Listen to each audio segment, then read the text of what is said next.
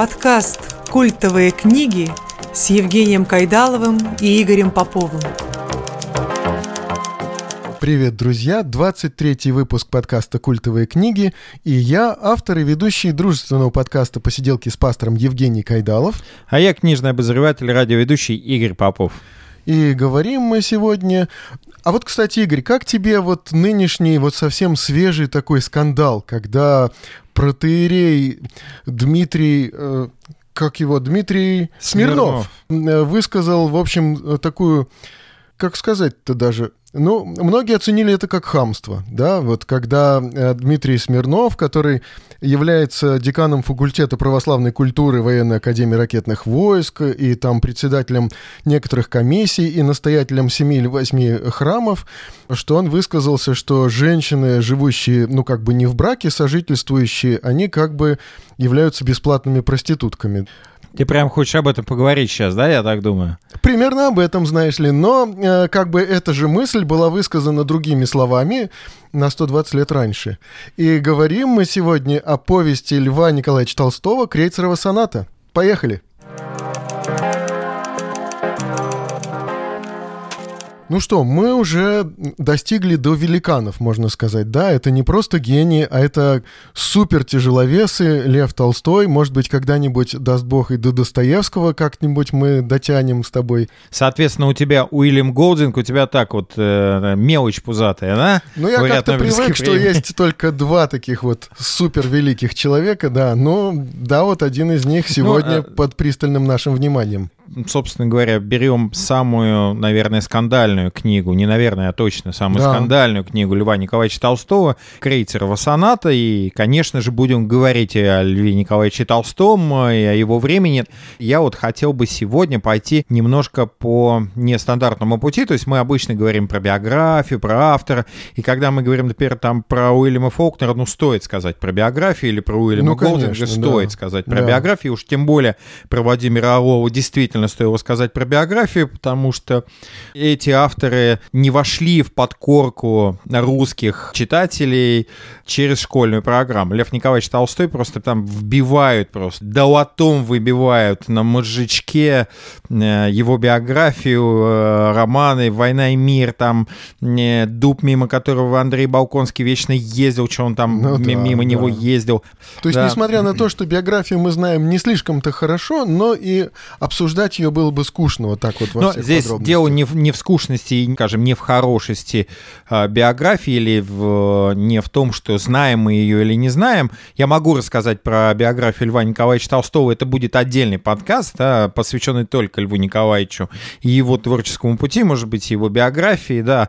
Лев Николаевич вообще очень интересный человек, и он в большей степени достиг многого самообразованием, да, в общем-то, mm-hmm. э, такого официального образования, скажем, законченного он не получил. Артиллерийский офицер, участвовавший в Крымской войне, написавший севастопольские рассказы по этому, собственно, своему опыту. На самом деле в боевых действиях он не принимал так участие, и он очень жалел об этом. Да? Понятно, что э, Лев Николаевич Толстой — это такая громадина, это такой мастиф русской литературы, титан и два титана Федор Михайлович Достоевский и Лев Николаевич Толстой, которые никогда не встречались, но, конечно же, они читали друг друга, конечно же, у них были сложные взаимоотношения. Например, Толстой считал, что Федор Михайлович Достоевский не умеет писать. О, как. Вот, но ценил его как мыслителя. А вот Федор Михайлович Достоевский выделял а, роман Анны Каренина, как, он, Федор Михайлович Достоевский говорил о нем как о, наверное, самом лучшем русском романе. Да? Ну, я бы сказал, что да. Мне очень понравился он в свое время, когда я его читал. Но сегодня мы не о нем говорим. Да, я бы хотел, знаешь, вот mm-hmm. почему пойти по нестандартному пути. Я просто бы хотел поговорить о крейцеровой сонате, об истории написания крейцеровой сонаты и поговорить, а, о позднем Толстом, и, б, о том, как идеи Толстого, а Толстой, я подчеркиваю, это мое личное мнение,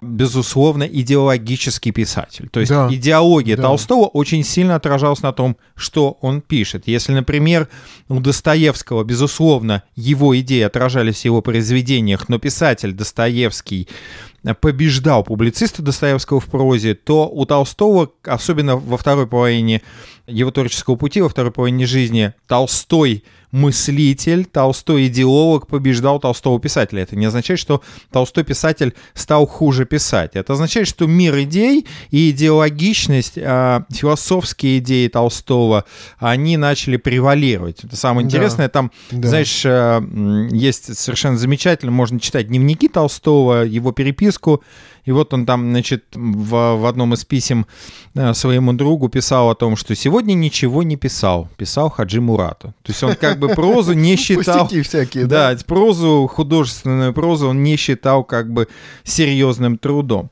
Так вот, э, хорошо было бы поговорить о том, как э, на Толстого, вернее, на прозу Толстого влияли его идеи. Вот смотри, mm-hmm. на самом деле я бы поговорил о том, что каждое из его крупных произведений, значительных произведений, да, оно, безусловно, отражает тот период, те философские мысли, те вообще мысли идеи и его идеологию, которую он, собственно, исповедовал. Например, «Война и мир» было написано тогда, когда а, Лев Николаевич Толстой был уверен в том, что спасение для мужчины, спасение, собственно, от его собственной похоти, от его грехов, от его, скажем, жизни, в которой он раздираем страстями, это христианский брак, да? Mm. И, собственно, мы знаем, что «Война и мир» заканчивается браком Пьера Безухова и Наташи Ростовой. Другое дело, а, нужно внимательно почитать эпилог «Войне и миру», как он описывает этот брак, но мы сегодня не об этом, да? Потом он пишет Анну Каренину. Анну Каренину он пишет как раз в тот самый момент, когда он разочаровывается вот в этом христианском браке. То есть, оказывается, не христианский брак является самоцелью. То есть, во времена, когда он писал роман «Война и мир», Толстой считал, что христианский брак успокоит мужчину, да, даст ему мир, даст ему наконец-то вот эту самую стабильность внутреннюю и счастье. Да? И, возможно, он был тогда счастлив в браке, возможно. Ну, безусловно, да. По крайней и... мере, с удовольствием ехал там свою эту ясную поляну и как-то проводил там время. Но мы видим, что Ванни Каренины, он э, беспощадно э, трепанирует христианский брак, да? Он беспощадно пишет о том, что происходит между мужем и женой, вообще как совершаются браки, да? Это в конце концов приводит его э, к его позднему творчеству и к Рейцевой сонате, но смотри, «Воскресенье» — это роман, который показал Толстого уже после кардинального перелома в его жизни. Я ага. про него расскажу. Это был 1869 год, и это все исследователи э, творчества и жизни Толстого знают как «Арзамасский ужас Толстого». Mm. А, вот что с ним происходит в этот момент? В этот момент с ним происходит очень важная вещь. Лев Толстой богат, так. Лев Толстой на «Зените славы». Все уже читали его «Войну и мир». Он уже, по крайней мере, в скажем, масштабах страны известный и, я бы сказал, знаменитый писатель. Да, Он богатый помещик. У него есть любимая жена, есть семья, есть дети, то есть есть все, что ему нужно. И вот он едет покупать имение Ильино, и едет через Арзамас, Нижегородскую губернию. Собственно, он останавливается в одной из арзамасских гостиниц. Как он сам пишет, что он очень устал, хотел спать, и вдруг вот в этой гостинице на него нападает какое-то смятение, ужас и кошмар. Вот этот а, ужас, который сам Толстой пишет о том, что не дай бог кому-нибудь это пережить, как это можно выразить? Оказывается, очень просто. Э, Лев Николаевич Толстой вдруг испугался смерти. Ага. То есть этот страх смерти пронизывает все существо Толстого. И на самом деле, если посмотреть все его произведения, страх смерти пронизывает все его романы, все его произведения, малой формы, средней формы или большой формы. Если ты посмотришь, то этот страх смерти пронизывает Андрея Балконского да, знаменитое «Небо Аустерлицы», которое mm-hmm. а, отражается потом в произведениях других писателей. Мы говорили про Кутагау, например, как он uh-huh. отразился в творчестве японского писателя, да. Потом, соответственно, а, мы видим, как это происходит в Анне Карениной, как гибнет Анна Каренина, да, и вот эти описания решения Анны Карениной уйти из жизни.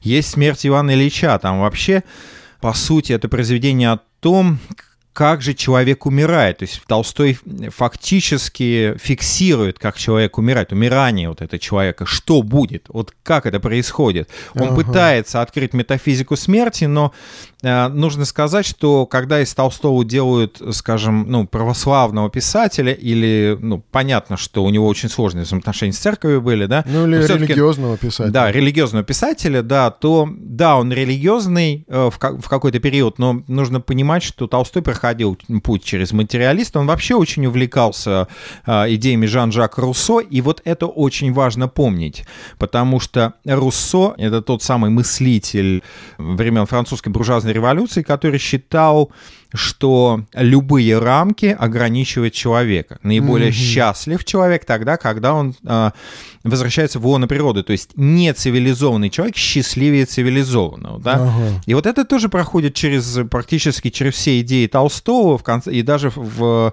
особенно в последний период. Так вот, воскресенье — это как раз тот самый момент, когда Толстой разочаровывается в церкви. У него был какой-то небольшой период очарования церкви, то есть он входит, он начинает читать Евангелие, Евангелие, он начинает внимательно изучать о словах Христа, притчи Христа, учения Христа.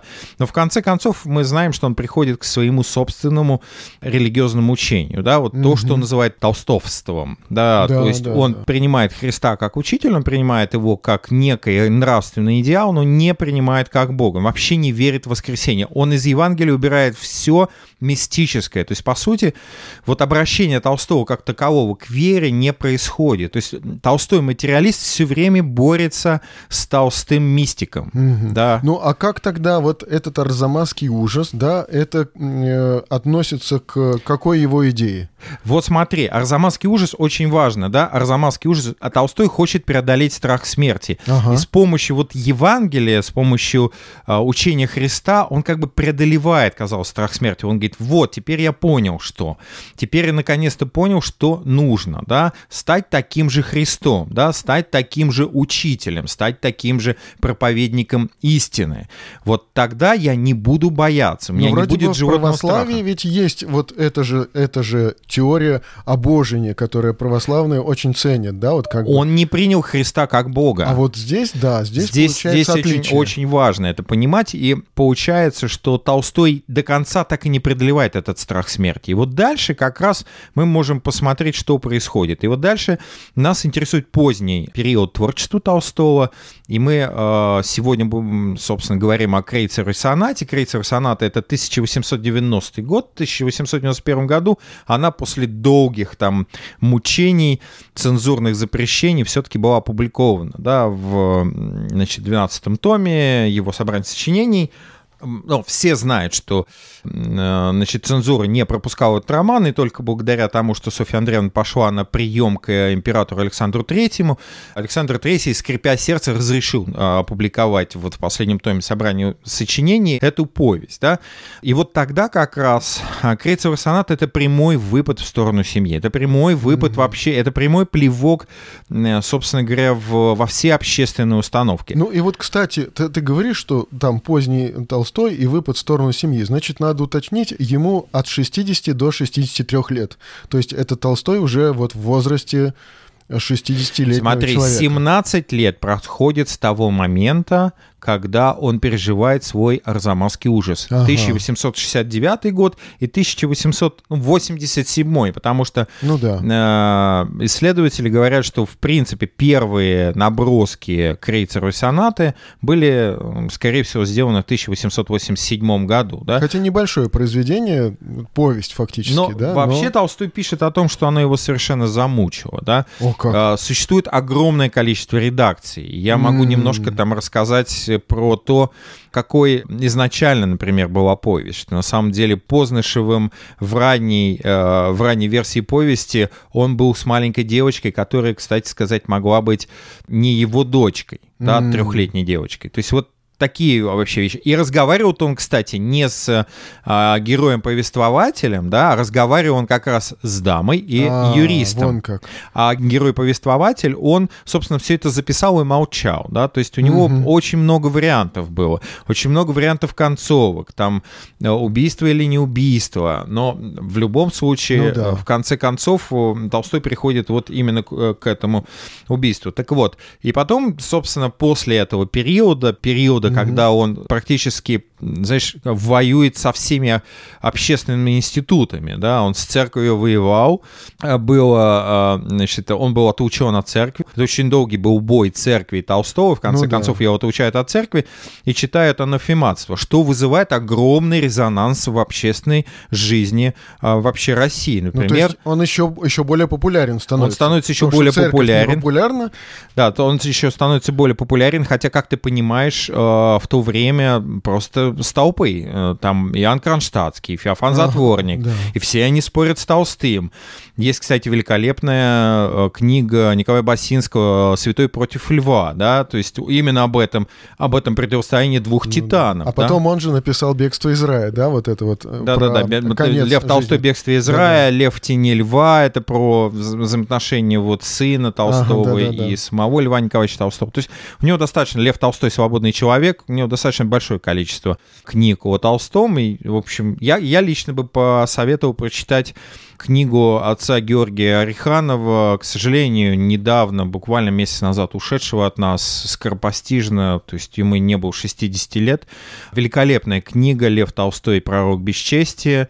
Э, Это одна из лучших книг о Толстом, которые вот сегодня изданы. И, кстати, Павел Басинский очень высоко оценил труд Георгия Ореханова. Ага. И, собственно, к последнему незавершенному произведению, это, конечно, отец Сергий, где Толстой обосновывает вот свою апологию бегства, да, то есть он защищает, что человек должен уйти из, э, то есть он, человек должен раствориться в других людях, то есть в жизнях других, то есть должен потерять личность, вообще уйти из семьи, да, вот это нормально для человека должно быть. Ну, да. мне кажется, он таким образом просто свои собственные желания какие-то вот как бы легализует. Вот я тебе говорю именно как раз о образом. том, что э, все произведения Толстого отражают периоды его идеологической М. жизни, да, тех идей, в которые он тогда, которые он тогда проповедует, а Толстой проповедник, безусловно, да. да, и такой огненный проповедник, громогласный проповедник. Вообще такой мужичинка был весьма и весьма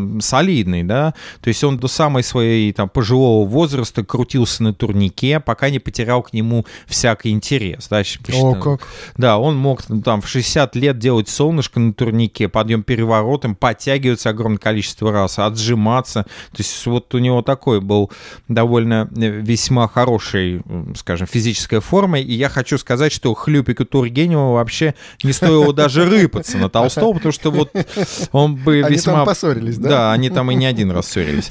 Вот. Э, Он весьма бледный мог бы вы- выйти. И мне кажется, Тургенев это очень хорошо понимал. Так вот, вот смотри, а, Толстой и Крейцер и Соната. Это 1800, э, э, феврале 1886 года считается, да, вот сейчас непосредственно перейдем к Крейцеру Сонате, и забыли опять предупредить, конечно, будут спойлеры, но когда мы говорим о Крейцеру Сонате, о спойлерах говорить как-то, ну, как бы неудобно и смешно, Ну да, да, да. все прекрасно понимают, что это за повесть, и а, даже кто не читал, примерно понимают. И главное, самый главный спойлер написал сам Лев Николаевич в самом начале повести, когда главный герой Познышев признается, я убил свою жену. Да, да. И мы, собственно говоря, а, всю повесть а, прослеживаем путь главного героя к этому убийству. Мы думаем, Мгм. почему он до этого дошел. Поэтому это такой детектив наоборот, да? Мгм.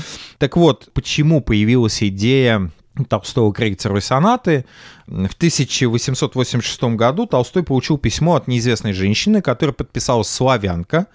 Он как-то заметил в, дневнике, как обычно, вообще, когда мы говорим о Толстом, в общем, э, обычно говорим о том, что Толстой, вот он разрывался от любви к всему человечеству, это, конечно же, не совсем так. Да, он хотел там полюбить все человечество, но беда Толстого как раз заключалась в том, что он не мог полюбить одного человека, да, он увлекался разными идеями, он там, не знаю, там делал школу для крестьян, да, там и преподавал в ней, да. Да. Но при этом вот своих близких, своих ближних он не любил. И вот эта вот нелюбовь к своим ближним, она как-то очень-очень хорошо и сильно отражалась, да, и многие такие эпизоды из его жизни это, это очень сильно показывает. Так вот, э, Толстой как-то заметил в дневнике о Крейцеровой сонате и о, собственно, этой, э, этом письме женщины, которую он получил в 1886 году. Основная мысль скорее сказать, чувство крейцеровой сонаты принадлежит одной женщине, славянке, писавшей мне комичное по языку письмо, но замечательное по содержанию об угнетении женщин половыми требованиями. Вот, собственно, половой вопрос. Толстой первый фактически из таких маститых классиков, из русских писателей, который поднимает гендерный вопрос, поднимает вопрос э, сексуальности в браке, вообще вот сексуальной жизни супругов. Ну, фактически Толстой в Крейцеровой сонате приглашает в супружескую спальню и, собственно говоря, рассказывает, как все происходит в супружеской спальне чуть ли не с подробностями. И не да? только в супружеской, вот и как бы в, вне супружеской тоже. Но здесь он обсуждает вот этот вопрос тоже поначалу. Нет, все-таки, ну, конечно же, он осуждает общество, он говорит, почему так все в супружестве, и, собственно, он ставит основной вопрос. Нужен ли брак? Именно так. Нужен ли брак между мужчиной и женщиной? Если он нужен, то зачем он? А если он а, не нужен, то что тогда, да, в результате? И вот с такими мыслями э, Толстой пишет Крейцеру сонату. Вот мне кажется, э, в принципе, можно поговорить о Крейцере сонате, можно поговорить о том, какой эффект вызвала вообще публикация Крейцера сонаты, что происходило тогда. Ну да, да. Ну, э, да, чтобы действительно, вот мы говорим о, о ней, и теперь все-таки немножко, несколько слов о том, что же там внутри, да, внутри этой повести.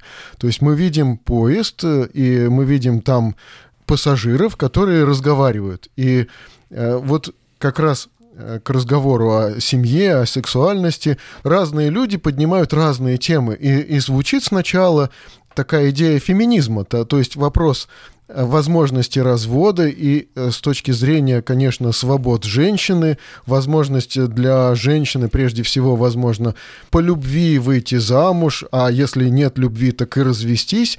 И мы видим, что этот разговор прекращается, и спорящие, разговаривающие люди довольно-таки быстро выходят из этого вагона и уходят с концами совсем. Мы не знаем, что дальше происходило с этими пассажирами, которые подняли такую тему. И тем самым Толстой показывает, что вот этот то, что обсуждается сейчас в обществе, но он как бы отодвигает этот вопрос в сторону, как бы говоря, что вот, вот сейчас мы перейдем к самому важному. Да, вот этот вот вопрос, который сейчас дискутируется вот так активно, феминизм, который тогда назывался эмансипацией, да, и возможность развода, возможность жизни по любви, это все просто вершина айсберга. А теперь и мы что такое вообще любовь? Сути. Вообще? Да, что такое что... любовь? Кстати, поднимается и этот вопрос, да, когда женщина, говорящая о том, что брак без любви невозможен, а что же тогда такое любовь? Ну вот люди, которые предпочитают один другого всем остальным, тогда возникает вопрос, а на которое время, да, предпочитают? на, на день, на месяц. Ну, бывает, что и на всю жизнь. Да нет, бывает, э, на всю жизнь не бывает, говорит один из оппонентов. Чаще всего на несколько месяцев или несколько дней. Да, то есть ну, вот это любовь, Познаш. она... Это Познышев, это, да. Это, да, собственно говоря, главный герой этой истории Познышев. Но ну, там вообще очень интересно, ведь повесть построена по классической драматургической модели. Если внимательно посмотреть на повесть, то она действительно построена по очень сценической модели, да. То есть э, сцена сменяется сценой, да, да. короткие главки, да. э, монологи и периодически небольшие вопросы или восклицания описание повествователя, которые вызывают либо бурную реакцию героя, либо его ну, продолжение монологов и рассказов. Да? В начале мизансцена. Да? Мизансцена — это поезд, вагон, куда значит, заходят пассажиры. Это, в общем-то, Познышев очень с таким э, с, с воспаленным взглядом, да, ну, таким да. каким-то болезненным. Рано посидевший человек, как его описывает Толстой. А, там есть дама, некрасивая, Ну а, да, курящая. курящая, некрасивая. То есть вот Толстой специально вызывает к ней То неприязнь. есть это феминистка 19 века, курящая дама, да? вот. Говорящая дама, говорящая о разводе, говорящая о любви, что жениться Мгм. нужно по любви и так далее. Ее спутник это адвокат, он сам называет себя. Ну, как бы э, сказать, э, что адвокат для Толстого означало, как бы сказать, э, во времена Христа, что это мытарь, да, то есть вот Толстой так к этому. Да-да-да-да. Хотя та- у Толстого юридическое образование. Он сам получает юридическое образование. Даже у него есть один эпизод, когда он пытался защищать э, солдата в военно-полевом А, суду. да. Неудачно. Неудачно, да, его расстреливают.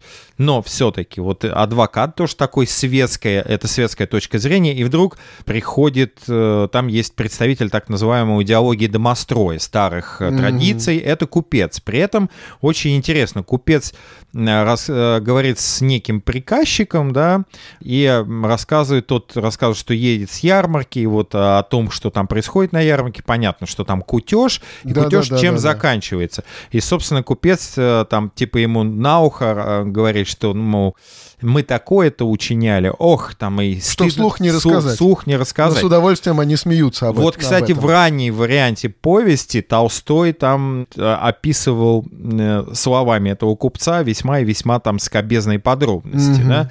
Потом это он убирает, да. Ну и так понятно, в общем-то. И, так в общем, понятно. ну, происходит э, диалог между вот этими людьми, диалог между купцом, который потом сходит, да, вот этим э, сторонником домостроя. Вообще очень интересно, как он отвечает, ведь э, сначала спорит с этой дамой купец. Как он отвечает? Значит, она ему говорит, ну, ну уж это, батюшка, время прошло, даже с некоторой злобой сказала дама.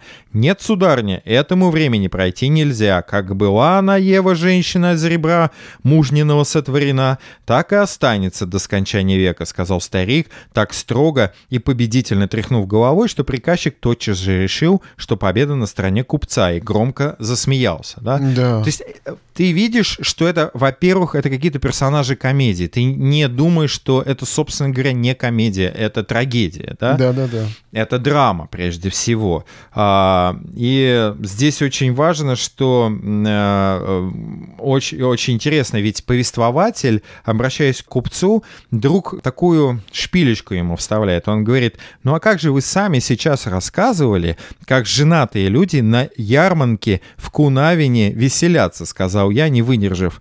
Это статья особая, сказал купец и погрузился в молчание. Вот, собственно говоря, это мизансцена. То Ну есть да. При нас- этом он религиозный купец. Это, да, он пере- перекрещивается Да, без да, да. молитвы, не может поехать, да, Да, да, то да. есть вот мы это видим, да, и вот этот вот, э, ну, так, так называемый молитвенник и религиозный человек при этом ведет э, развратный образ жизни, по А крайней когда- мере, вел это точно. Да, а когда эта женщина говорит, что ну без любви-то как, как же без любви-то жить-то, если в, в браке и любви нет? Небось полюбит, говорит купец. И вот это Да-да-да, так да. с, с уверенностью, с такой строгостью. А когда, если там у кого-то жена загуляла, так дурак муж не умел поставить на место, Ну, не умел с самого начала. По- значит. Понятно, что имеется в виду. Это по- имеется в виду домашнее насилие. Да, Да, домашнее над- насилие, над да, женщиной, абсолютно, да. да. И вот с этого начинается все, да. Потом, собственно, вступает сам Познышев в этот, в этот диалог и начинает говорить.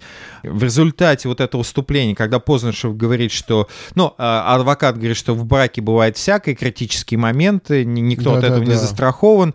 Э, И как раз это Познышев и говорит, вы на- наверняка меня узнали. Он говорит, я, нет, я не узнал, я Познышев, я убил свою жену. Все. Ага. Вот Толстой по классике вообще драматургии кульминацию вводит в самое начало. То есть он как будто бы накаляет до предела. И Да. э, очень интересно, ведь в самом начале, накалив до предела вот эту атмосферу, Толстой до конца держит в напряжении. Да, и Потому что дальше только хуже да, становится. дальше только хуже. Вообще повесть, э, откровенно говоря, повесть оставляет очень гнетущее впечатление, очень страшное впечатление, потому что тебя постепенно а, пускают в какой-то внутренний ад этого героя. да. Да, да. И вот, собственно, Познышев начинает ра- ра- разговаривать с повествователем, говорит, что если вам противно, вы можете тоже уйти, потому что адвокат с дамой переходит в другой, пошептавшись там, значит, э, переходит в другой вагон, и они остаются вдвоем, да. Э, Мы видим, что, во-первых, он пьет чефир, то есть очень крепкий чай. Да, да, да. Вот, Курит. И курит постоянно, и э, он очень перевозбужден, как описывает его Толстой. И начинает рассказывать свою историю. Вот эта история, это такая совершенно страшная трепанация христианского брака, вообще вот брака как такового, да, и христианского брака в том числе, потому что фактически Толстой вызывает на дуэль все общественное устройство, да, устройство брака, все социальное устройство и говорит о том, что все в этом мире сделано так, чтобы в браке не было счастья. Да? Ну, э, эта жизнь человеческая, похоже, по Толстому устроена так, да, и, и, и как бы мораль человеческая. То есть для чего, мол, типа заповеди? Ну, заповеди мы на уроках отвечаем, да, вот, а не живем по ним, да, потому что э, фактически он показывает, что разврат начинается с юношества, с раннего юношества, и как бы поощряется негласно. То есть это тема, о которой не принято говорить, но ведь это делают, да, то есть получается, что делать делают, э, но говорить об этом нельзя. Смотри, очень интересно. Толстой вообще уверен в том, что э, будников, в- э, в- будников воспитывают, э, развратников воспитывают в обществе. Общество, да. общество, собственно говоря, заточено под... э, то есть фактически общество — это такой большой публичный дом по Толстому, да? Ну, он есть- говорит о нарядах, он говорит об искусстве, он Погоди, говорит там, об там на самом деле мнении, э, не, так. не наряды еще и не искусство, да, а в самом, самом начале, что юношей э, воспитывают э, часто, он он ведь очень интересно говорит, он делит матери, там, матери женщины, да, и вот отцы и, и сыновья, да, и, собственно говоря, матери, развращенные своими мужьями, готовят к этому своих дочерей, да, э, это практически вот такой рабовладельческий рынок, но при этом а, очень интересно, да, он рассказывает про себя, свою историю, что первый сексуальный опыт он получил в публичном доме а, с собственным братом, который тогда же получил свой первый сексуальный опыт, и их развратил друг его а, брата, да. И вот так он описывает, Познышев описывает себя. «Я стал тем, что называют блудником. А быть блудником есть физическое состояние, подобное состоянию морфиниста, пьяницы, курильщика. Как морфинист, пьяница, курильщик уже ненормальный человек, так и человек, познавший нескольких женщин, для своего удовольствия уже ненормальный, а испорченный навсегда блудник. Как пьяницу и морфиниста можно узнать тотчас же по лицу, по приемам, точно так же и блудника. И вот смотри, ведь на самом деле со многим, что пишет Толстой, можно согласиться. Ну да, и с точки зрения какого-то христианского учения, да, он вроде бы говорит что-то близкое к тому, что говорит Священное Писание. Но есть нюансы.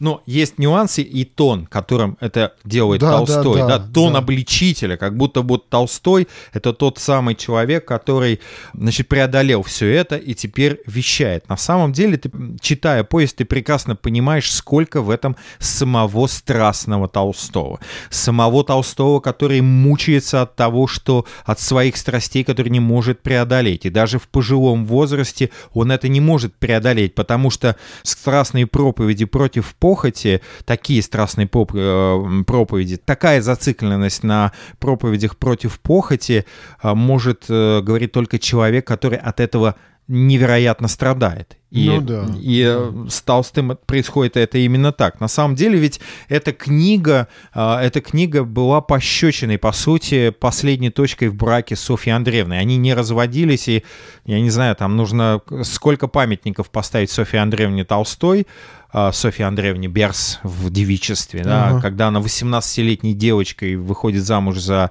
молодого помещика Льва Николаевича Толстого. И очень интересно, ведь на самом деле она считает, что крейсер соната это пощечина ей самой, да. М. Это вот Но она, выволакивание возможно, этого... узнает что-то там. Да, не просто узнает. Дело э, о- очень интересно, ведь там, э, помнишь, как он описывал, когда он, э, значит, выбрал себе невесту, да? А, а он дневник ей дал почитать. Он дал почитать ей дневник. Это это на самом деле э, момент биографии, то есть Толстой перед тем, как э, жениться на Софье Андреевне, он дает почитать ей свой дневник. А там жуть. А там жуть, там вот, ну, кошмар, ужас, то есть он там все описывает, что с ним, ну, происходило, и как он, в общем-то, обо всех своих разгульной жизни. И представь себе, вот, ну, ей же только-только исполнилось 18 лет молоденькая девочка, не знавшая ничего, и она читает вот об этом, да, в подробностях. Вот как бы ты реагировал на то, если бы, например, там твоей дочери жених такое дает читать перед свадьбой? Ну да, вот это сложно понять и, и невозможно себе представить. И, наверное, что это был шок, э, который только мог подготовить ее к такой последующей жизни, да, вот. Нужно сказать, что все-таки, несмотря ни на что, у Софьи Андреевны Толстой и Льва Николаевича Толстого был период ну, невероятного счастья. Они были счастливы в браке, Софья Андреевна об этом писала, который потом сменился вот э, этим самым очень страшным, за, за, затяжным периодом кризиса, выхода из кризиса. И из кризиса Толстой выходит другим человеком, и почему-то жена ему начинает мешать. И, и вот... он все время, она все время пишет в своих вот письмах, каких-то дневниках, все время называет его Левочкой. В этом mm-hmm. какая-то такая нежность какая-то. Это, в Ну, нужно сказать, что это женщина, которая оставалась э, верна этому страшному деспоту, а в жизни действительно был деспотичный мужчина, ну, деспотичный ну, наверное, муж и да. деспотичный отец. Любовь детей, к которому походила иногда на вот, ну, какой-то очень-очень странный ну, очень, стран, очень странную привязанность, потому что какой-то нежности и любви часто они не получали от э, своего отца. Вообще все это заменяла мама, потому что мама, А-а-а. на маме был э, дом, на маме бы, было, было хозяйство, но все равно ты же прекрасно понимаешь. Вот, вообще очень интересно, ведь на самом деле, если ты читаешь Крейцеру сонату, ты по сути считаешь, читаешь исповедь самого Толстого о браке, да? Ну да. Он ведь очень точно, честно, беспощадно и жестоко описывает то, что происходит в браке между ним и Софьей Андреевной, по сути. Да? Да, притом образ вот этого вот несчастного мужчины, он иногда вот как-то комичный и от этого еще более жалкий, да, вот угу. он идет убивать, сняв ботинки вот в этих носках, да, убивая, потом возвращается, и когда жена еще умирает, он потом, ну не без ботинок же идти, надевает, то есть вот он думает угу. о таких вещах, он думает, как он там выглядит в эти моменты, как он будет выглядеть, когда будет стреляться, он думает о себе, и, и этот образ действительно, чем э, большего достоин сожаления, чем более он комичен там, и это вообще просто страшное чтение, конечно. Ну, становится. это, безусловно, страшное чтение. И, например, если бы меня спросили, читать Крейцер сонату или нет, это тот самый случай, когда я сказал бы, вот уж нет. Да, наверное, То есть вот так, мало да. хорошего от этого. Безусловно, это очень значительная повесть, потому что она всколыхнула невероятный, а, невероятный, она вызвала невероятный резонанс, да. Сразу же там а, по публикации повести Победоносцев а, ну, советник Александра Третьего и глава делам, Священного да? Синода, да, председатель Священного Синода говорит о том, что это публиковать нельзя, это ужас конечно. и кошмар. Сразу же пишет, э, ну, например, когда эту повесть э, пытается перевести, то э, американская переводчица отзывается, отказывается переводить ее на английский ну, язык, конечно. и она, собственно, отзывается об этой повести так. Даже с учетом того, что нормальная свобода слова в России как и всюду в Европе, больше, чем это принято в Америке, дорогие друзья, заметьте. Mm. Я нахожу язык Крейцеровой сонаты чрезвычайно откровенным. Описание медового месяца и их семейной жизни почти до самого момента финальной катастрофы, как и то, что этому предшествует, является нецензурным. Изабель Хэбгуд очень интересно э, отзывается об этом президент США Теодор Рузвельт, охарактеризовав Толстого как человека с извращенной половой моралью. Э, и делится ровно на, две, на два лагеря. Э, вообще, Крейцевый сонат сначала распространяется. Он отдает ее в журнал, так вот, все прекрасно понимают, что цензура не пропустит. Ну, ее да. переписывают от руки, передают друг другу. Вместо «Здравствуйте, добрый день, и как дела?» люди спрашивают друг друга, читали ли вы Крейцерову сонату Толстого, да, Ну, и начинают ее обсуждать. С критикой этой повести Толстого выступает его давний противник, архиепископ Никанор.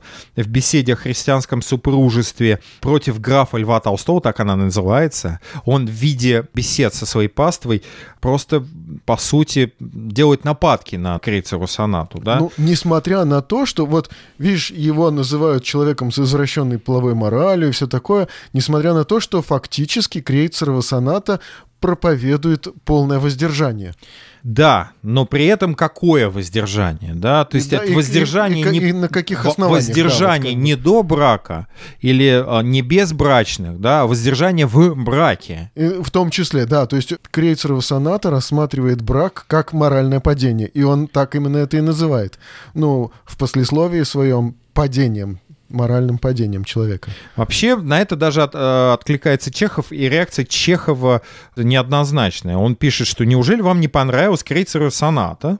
Э, Я не скажу, чтобы это была вещь гениальная, вечная. Тут я не судья, но по моему мнению, в массе всего того, что теперь пишется у нас и за границей, едва ли можно найти что-нибудь равносильное по важности замысла и красоте исполнения. Но дальше он говорит о том, что кроме всего того, что вы перечислили, в ней еще одно есть, чего, э, чего не хочется простить ее автору, а именно смелость, какую Толстой трактует о том, чего он не знает и чего из упрямства не хочет понять. Так его суждения о сифилисе в воспитательных домах, об отвращении женщин к совокуплению и прочее не только могут быть оспариваемы, но и прямо изобличают человека невежественного, не потрудившегося в продолжении своей долгой жизни прочесть две-три книжки, написанные специалистами. Против Ну, специалистов, всё-таки, против специалистов Толстой выступает в А он их там сонате. чуть ли не докторишками там, Да. как прям Бармалей такой. Вот противные докторишки-то. Вот так вот. Собственно, и, э, собственно, и семья Софья Андреевна переписывает, представь себе, она переписывает э, рукопись Толстого и добивается публикации рукописи Толстого. При этом э, эта, эта книга прямой плевок ей в, э, от супруга, да, А, Ну и да. она, Софья Андреевна, была очень харизматичной и не глупой женщиной, нужно сказать, и, как ты понимаешь, большого терпения женщиной Да. а, рожавшей ему детей, воспитывающей. И, в общем-то, Лев Николаевич не знает проблем в, в своем быту, несмотря на простоту этой жизни. Я, я просто э, хочу посоветовать, она издана, эта книжка, кулинарная книга Софьи Андреевны Толстой. Вот вы почитайте, каким вегетарианцем был Толстой. Таким вегетарианцем я с удовольствием стану, потому что там разнообразие блюд невероятнейшее. И она пишет ответ ему, чья вина, такую повесть, э, где выступать со стороны женщин. А, она как автор уже выступает? Она выступает как автор. Она О, выступила как автор. Это э, она не опубликовала эту повесть, и эта повесть долго пролежала в архивах дома музея Толстого. И в 1994 году ее опубликовали в журнале «Октябрь». Представляешь, только в 1994 году она была опубликована. На это же откликается Лев Львович Толстой, Сын. э, сын Толстого, да, и он пишет рассказ «Прелюдия Шопена». Понятно, что это отклик, кстати, на повесть- сонаты это отклик Бетховена. на- да, это отклик на повесть своей матери, потому что там как раз прелюдию Шопена играет главная героиня, да. Ага. Значит, э, за, за рубежом тоже невероятный э, отклик на это, э, очень сильный резонанс. Понятно, что Лев Львович противопоставляет Познышеву своего героя, который хочет жить чистой жизнью и находит счастье в, в христианском браке. К сожалению, рассказ написан бездарно. В общем, Ну что ж. понятно, что никакой такой силы в рассказе Льва Львовича нету, и сравниться с отцом он, конечно же, не может. Ну, А, нереально. Лев второй, ну, как бы, мне кажется, что... немецкий врач, но мы Невозможно. знаем все-таки династии, а, Да. например, писательские, есть э, исключения из этого правила, но все-таки. Немецкий врач э, фон Аминтер э, написал пародию э, на повесть, который в пух и в прах разнес дрянное сочинение русского душегубца. Душегубцы. А, а вот в Англии о Крейцере сонате современники Толстого узнали благодаря переводчику, журналисту Эмилию Дилану. И вот там же в Англии выходит рассказ англичанина Криста «Конец Крейцеровой сонаты Льва Толстого», где он продолжает, что же было дальше, да? То есть, как ты понимаешь, резонанс был невероятный. Э, Вообще Да. написано где-то, представь себе, до 50 произведений, которые спорили или защищали Крейцеру сонату. В эту дискуссию включается а, Александр Владимирович Куприн, ага. А, значит, Николай, э, Николай Лесков, ну, соответственно, Чехов, э, то есть Соловьев, который ага. противник Толстого, и он пишет о том, что если предположить, что главный герой сломленный, то тогда понятно, что это история сломленного человека. И да. все было бы хорошо, если бы Толстой не написал послесловие. А получается, что да, вот когда читаешь, видишь, что первая половина книги представляет собой такую вот морализаторскую проповедь. Да, смотри, он, он да. действительно, Жень, он что он делает? Он фактически уничтожает, критикует все основные ценности социальные ценности и цен... да, да. семейные ценности. Ну, он да? просто показывает, как все это завязано на сексуальность, а сексуальность он просто показывает, что является злом. То есть вот э, получается, человеческая природа, ну вот сотворенная Богом, он верующий человек, человеческая природа, сотворенная Богом, в ней вот такой вот глобальный изъян. И вся культура, вся история, вся жизнь человека вращаются вокруг этого двигателя, сексуальность человека. И он так вот активно, морализаторски и, в общем, так драматично так вот проповедует в первой половине книги. И думаешь, ну как, это мысли Льва Толстого или нет? Если он так надолго предоставляет вот эту вот кафедру этому человеку, да, чтобы он проповедовал вот с нее, по всей видимости, это мысли Льва Толстого. И потом, после этой повести, следует послесловие, которое нам разъясняет, да, действительно, именно Толстой так думает. Это он проповедует Значит, через послесловие еще более жесткие вещи он говорит, да, чем, ну, чем он, даже Он просто уточняет и ставит все еще раз на свои места. Нет, вам не послышалось. Сексуальность не вне это брака, не в браке, все это... Это грех. Бы, да. а, значит, физическая любовь — грех. И вообще нужно в этом каяться. И вообще а, лучше жить брата-сестринскими да, да, да. отношениями. Толстой никогда не жил в, а, значит, с женой как брат с сестрой. Ну, а, в отличие, например, от того же Иоанна Конштадтского, например, да? Угу. А,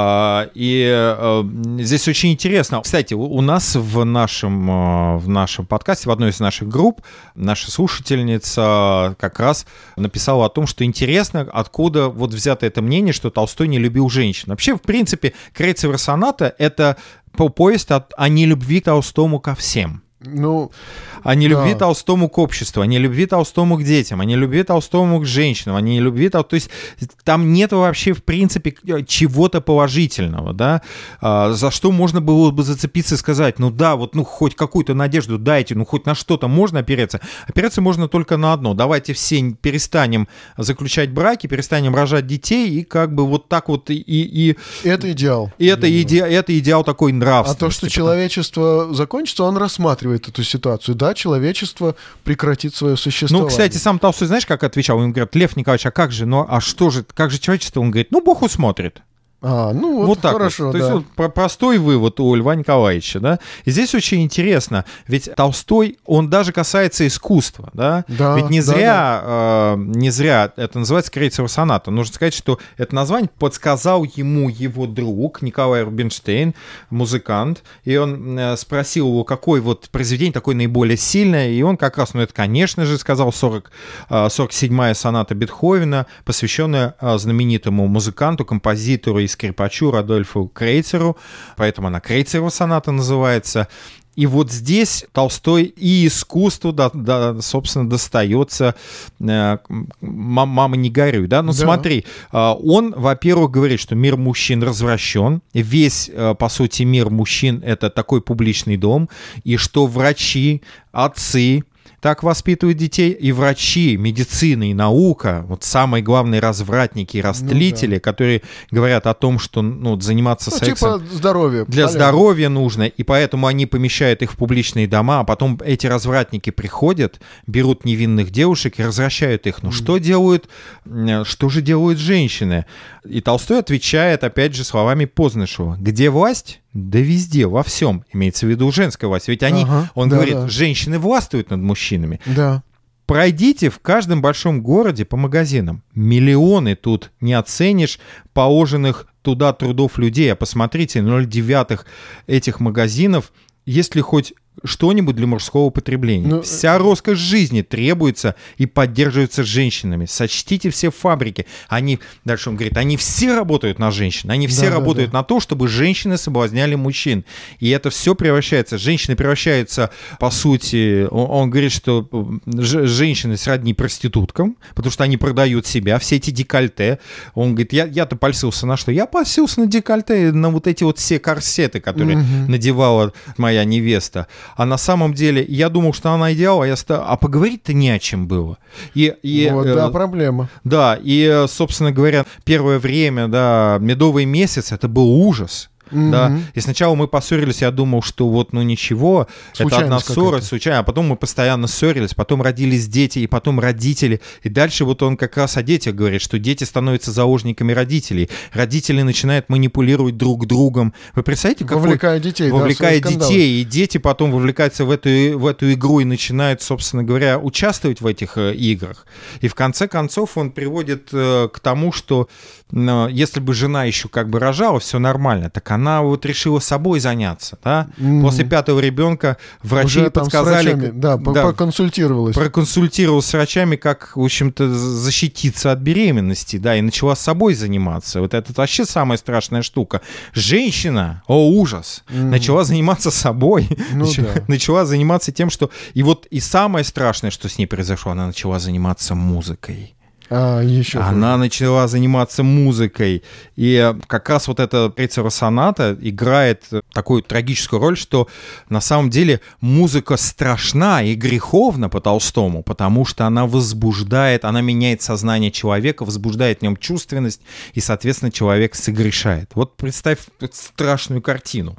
В конце концов, она вместе со скрипачом, значит, играет эту сонату, и в конце концов Познышев, а, отлучивший, потом внезапно вернувшись домой, застает ее вместе с этим а, музыкантом, и он бросается, музыкант убегает, а он, а, соответственно, наносит ножевые ранения жене, в результате которых она и умирает. Притом он ведь эм, как бы не имеет абсолютных неопровержимых доказательств э, действительно Да-да-да. измены. Потому То есть что она это говорит, все что его ты, прям- ты все придумал, она ему Да-да. говорит, да? То есть он просто их застал в одной комнате, они все так же музицировали там, они, он не, в- не в одной постели их застал, а он за роялем их застал, в общем-то.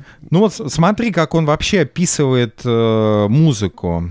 Они играли Крейцеру сонату Бетховена. Знаете ли вы первое престо? Знаете? — воскликнул он. У, страшная вещь эта соната. Именно эта часть. И вообще страшная вещь — музыка. Что это такое? Я не понимаю, что такое музыка, что она делает. Зачем она делает то, что она делает? Говорят, музыка действует возвышающим душу образом. Вздор, неправда. Она действует страшно, действует. Я говорю про себя, но вовсе не возвышающим душу образом. Она действует не возвышающим, не принижающим душу образом, а раздражающим душу образом. Как вам сказать, музыка заставляет меня забывать себя. То есть вот этот страх э, Толстого перед всем, что может подействовать на чувства, Ну, он же, он же музыкален, Толстой. Да. Он э, умел играть и даже сочинял. И, и он э, хорошо играл. И тут он, видно, чувствует, что музыка действительно касается его сердца, и он противостоит этому как-то. Вообще Он очень, боится этого. Вообще очень интересно. Мне кажется, как раз э, сейчас можно э, уже, м, скажем, перейти к э, итогу, да, Ну, какие-то выводы сделать, Какие-то- да. хоть элементарные, да. Как ты сам а, оцениваешь эту повесть? Вообще, какие у тебя впечатления от этой повести? Согласен ты с Толстым, не согласен? Что для тебя лично, а, что тебя лично, не знаю, задевает, цепляет, возмущает? Готов ли ты, например, посоветовать прочитать эту повесть э, своим знакомым? Ну да, да, действительно, как бы я не могу согласиться действительно с Толстым здесь. Ну, это мое частное мнение, да, и так же, как и Крейцерова соната, все-таки частное мнение Толстого, потому что он там проповедует и ссылается на какие-то всем понятные и всем доступные какие-то человеческие нравственные законы, но тем не менее вот его попытки ссылаться на Библию здесь кажутся смешными просто, несерьезными совсем. Ну, э, ссылки на Библию это, ну, да. собственно, эпиграф из Евангелия от Матфея. А я говорю вам, что всякий, кто смотрит на женщину с вожделением, уже прелюбодействовал с ней в сердце своем. Ну, да, а ну, потом да. он цитирует слова Христа, что ибо есть копцы, которые ну, от чрева да. материного родились так. То есть, по и... сути, Толстой под, подводит нас к тому, что нужно быть скопцами. Нечего вот... А, еще он считает, что вот эти личные взаимоотношения, интимные взаимоотношения супругов, которые являются вот чем-то святым и очень важным для двух людей, которые единство обретают, скажем, духовное единство. Он говорит вообще... Э, ну, так именно Ветхий Завет э, говорит об этом, да. Да, да. Но э, Толстой говорит вообще, секс разрушает всякое духовное единство. Если бы духовное единство было бы, то вот и не было бы всего этого дела, да. И ну... вообще все после, после вот э, сексуальных взаимоотношений все грязные, все грешные, все ужасные, все э, это только приносит грязь и кошмар, и мы опускаемся до животных. То есть это его прямая, прямое, то, прямая точка зрения. Мы с дочкой смотрели аниме. А, такой японский мультфильм, многосерийный. Значит, вот в чем он заключается, расскажу тебе. А, э, школьник попадает Мне на уже практику... страшно просто. Да, да, да. Школьник попадает на практику в такую школу в сельской местности, где эта школа как ферма, где они, значит, э, заботятся о курах, о, значит, э, всяких животных. И школьник впервые видит, откуда у курицы, значит, яйца вылупляются, да, вот. И, и школьник после этого идет на ужин, и он не может есть яйцо, потому что он увидел, откуда оно возникло, да, и вот э, мне кажется, здесь Толстой, он вот напоминает этого школьника, да, что как бы хотелось бы, как, э, может быть, точно так, так же такому же школьнику, да, хотелось бы, чтобы люди были бесполые, счастливые, вечные, но этого не происходит, и мы такими созданы Богом. И наша сексуальность — это часть нашей человеческой природы. И, и тут как бы я действительно не могу согласиться с мыслителем Толстым, да, что вот это, это вот так он представляет, как нечто отвратительное, как нечто животное, э, как нечто такое вот ужасное. Нет, это не ужасно. Мы используем это ужасно. Мы зачастую как бы действительно не, не имеем никаких правил, никаких понятий, как это должно в человеческой жизни работать, но это действительно должно в человеческой жизни работать. Это присутствует, это заложено в нас.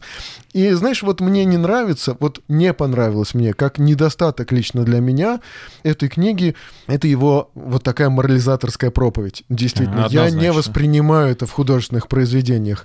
Как и Макаревич когда-то, когда он пел, что вагонные споры последнее дело. Тут теперь мне кажется, что я буду на вагон в художественном произведении всегда так реагировать, да, что как только, значит, пассажиры садятся в вагон, и автор начинает это описывать, вот сейчас начнется, сейчас начнут проповедовать друг другу. В художественном произведении я этого не выношу, потому что покажи мне это по-другому как-то, но не, не открытым текстом. Когда-то я изучал фотографию, и нас на, как бы на, вот, на этом курсе фотографии нам говорили, что вот, вот что такое порнография? Порнография — это когда автор тебе сразу же дает то, чего ты ожидаешь посмотреть, увидеть фотографии, да, когда он э, это дает как бы прямым текстом, прямым Я, я даже боюсь, чтобы Лев Николаевич Толстой э, сказал бы о твоем занятии фотографией. Ну вот, вот, вот, вот, тоже, да. То есть э, вот первая половина книги это вот его вот такая вот такая морализаторская такая вот речь, монолог очень длинный, можно сказать так. Но с другой стороны, это все-таки попытка откровенного обсуждения темы, которая не поднималась в обществе. И с этой точки зрения, конечно, когда-то надо было об этом говорить. И, конечно же, мы не вправе ожидать, что каждый высказавшийся, да, будет на 100% прав. Надо было начать говорить об этом. И уж как начал, так начал, да. А то, что дальше с середины книги идет очень яркое, очень драматичное э, описание, которое погружает в себя, которое заставляет сопереживать и которое вот не оставляет равнодушным, вот это, мне кажется, гениально. Ты знаешь, я там не могу найти того, кому я сопереживаю. Да, я сопереживаю жене, хотя описал Познышев и ее, то есть Толстой ее ужасно совершенно. Ну да. Но я прекрасно понимаю, что это искаженный взгляд на эту женщину, да, это искаженный взгляд на этого человека, это искаженный взгляд вообще Толстого на институцию брака, Ну на да. взаимоотношения мужчины и Ну женщины. тут, тут все несчастны, как бы, да. и Да, да, тут да. Это, это вообще повесть им, о, несчастных Да. людях, да. Потому что они все несчастны. Я могу согласиться с Толстым, когда он говорит о том, что э, говорит об социальных язвах, об общественных язвах, как это принято было в Советском Союзе говорить, да, об общественных язвах. То есть о, о том, что происходит в семьях, о том, что происходит с людьми, во что погружают э, молодые неокрепшие души, скажем, взрослые люди, да, и то, как они попадают в эти капканы. Другое дело, что я не выношу того тона, и Ну того превозношения над э, а- окружающими людьми, того обвинительного пафоса, который есть Ну у да, Толстого. да. Если меня спросили, стоит ли почитать повесть Льва Николаевича Толстого «Крейцеров сонаты», я бы, честно сказать, не советовал ее читать, потому что я сам не соглашаюсь с Толстым, я сам возмущен Толстым, но, наверное, именно поэтому и стоит прочитать эту Да, повесть, да, потому что, знаешь, я как-то смеялся, я в очередной раз перед подкастом перечитывал повесть Толстого, и я говорю, я каждый раз даю себе зарок, что больше я эту повесть не буду читать, и каждый раз да. читаю, и меня моя жена спрашивает, что ж ты читаешь? Я говорю, ну я же должен говорить об этом, да, я же Да. должен вспомнить. Но вот на самом деле, э, мне кажется, что это очень важная была повесть для русского общества тогда, да и вообще не только для русского общества. Ведь от, а, на эту повесть откликнулось все мировое сообщество, да. Все выступали с, э, значит, своими взглядами на э, сексуальные взаимоотношения, интимные взаимоотношения, на Да. институт брака. И, на- наконец, стали говорить об этом. и, наконец, стали говорить об этом. И, в общем-то, в этом отчасти заслуга и Льва Николаевича Толстого в том числе. Другое дело, что я абсолютно не согласен с его позицией. Мне, не, честно говоря, не нравится Крейцерова соната. Я ее не считаю выдающимся произведением Льва Николаевича Толстого, но, безусловно, значительным для общественного резонанса. Для, конечно же, я согласен с Антоном Павловичем Чеховым, там есть, безусловно, великолепнейшие художественные куски, Мгм, да, да. вот э, вершины Ну да. пера Толстого, но при этом я не могу согласиться ни с идеями Толстого, ни с тем, как он выражает свое отношение и к женщинам, и к мужчинам. На самом деле, по этой повести я вижу, что Толстой не любил людей. А, Может быть, да. И, э, по крайней мере, в этом периоде. И э, вот эта нелюбовь, вот это и поражает. Это повесть о людях, которые живут без любви. И это действительно невероятное мерзкое ощущение. В конце ты закрываешь книгу, у тебя какой-то... Я помню, когда я первый раз прочитал эту повесть, я недели две или три не мог отойти от нее. То есть я, Ну я да. все время возвращался. Ну а как мне- же это раскаяние-то в конце-то? Вот э, Познышев, ведь он же чувствует, по крайней мере, я не знаю, может быть, он не раскаивается, может быть, Слушай, он просто ну, переживает. Ты знаешь, вот умирает жена, он приходит к ней, и он говорит, наверное, покаяться. Она его позвала, наверное, покаяться хочет. Она покаяться. То есть он ее Ну, убил, да, а она, Нет, ну она да, хочет до тех пор он, покаяться. до тех пор он еще Понимаешь, не понимал. я То есть не... я- Сама вот эта картина убийства, она, конечно, просто жесть. Я не да, чувствую есть- жалости к Познышеву. Да, в конце, э, значит, заканчивается повесть э, словами «Он подал мне руку, Познышев, и улыбнулся, и чуть улыбнулся, но так жалобно, что мне захотелось плакать». Да, может быть, э, эта фраза показывает сломленность этого человека, но я, понимаешь, я по-настоящему ему- не сопереживаю. Да, да, мне жалко его. Жалко, потому что, собственно, в душе этого человека, в его внутреннем мире царит ад. Там просто Да, огонь. да, да. Там нет ни любви, ни какого-то понимания своего смысла в этой жизни, своего предназначения, вообще, почему это с ним произошло. И более того, вот эта трагедия, она не, как тебе сказать, трагедия обычно перекраивает человека и заста- заставляет его переоценить. Но эта трагедия его еще более унизила, Да. и, и, и, знаешь, сделал еще менее, менее человеком, что ли, нельзя, не знаю, М. скорее нельзя сказать, что менее человеком, да, но вот э, эта трагедия не привела к переоценке э, этого человека, скорее она привела к озлоблению, к ненависти и к презрению ко всем остальным людям и окружающему обществу, и в том числе Ну и к да. детям, в том числе и к браку, и в том числе и к женщинам да. и мужчинам. И, кстати, еще, может быть, вот как э, такой разговор о проблемах общества, как бы, да, такой намек на проблему общества, э, есть еще содержится в том, что этот убийца своей жены, он ведь был оправдан. То есть, как бы общество его поддержало. Вот, ну, как, да, он оправдан, да, он э, там отсидел какие-то жалкие 11 месяцев в тюрьме, пока, наверное, велось следствие. И теперь он на свободе и рассказывает о своем опыте. И да, здесь, конечно, И- Толстой тоже как бы... Ну да, это, это такое об- обвинение еще обществу, что вы оправдываете блудников, которые убивают своих, э, э, значит, жен, хотя на самом деле, как бы он считает вправе себя это делать, потому что она, значит, Ну да, да, да. собственно говоря, ему изменила, да. Да. И вот это вот страшный ад, в котором живет э, люди, и даже страшно подумать, в каком аду жил Толстой в последние годы, и что с ним происходило, когда он убежал из своей собственной семьи, умирает где-то далеко от своего дома, от своих родных, Ну когда да. он жену не пускает к Да, себе, да, да, да, да, там, да, когда да. вокруг него какие-то лишние странные люди, которые, собственно говоря, хотят на Толстом сделать какое-то свое дело, какое-то свое имя. Это вообще ужасно на самом деле, на, на мой взгляд. Хотя, в общем-то, мне кажется, что очень важно, очень важно, опять же, не превратиться тут же в бичевателей Толстого и не начинать сожалеть о Толстом. А, Мне кажется, это как раз тоже неправильная позиция, чтобы стать и в морализаторскую позицию и начи- начинать да. тут обличать Толстого. Мне кажется, это большая трагедия великого писателя, по-настоящему великого писателя. да. Большая трагедия, и он имел смелость и для некоторых наглость об этой трагедии честно сказать. И вот Да. за это ему большое спасибо, Да, да, да. за эту честность, хотя и с некоторым налетом морализаторства и э, там такого проповеди свысока. Да. Ну что ж, э, э, по крайней мере, и мы это обсудили. Да, мы видим, что это не, непростая была книга для нас, такая небольшая, но непростая.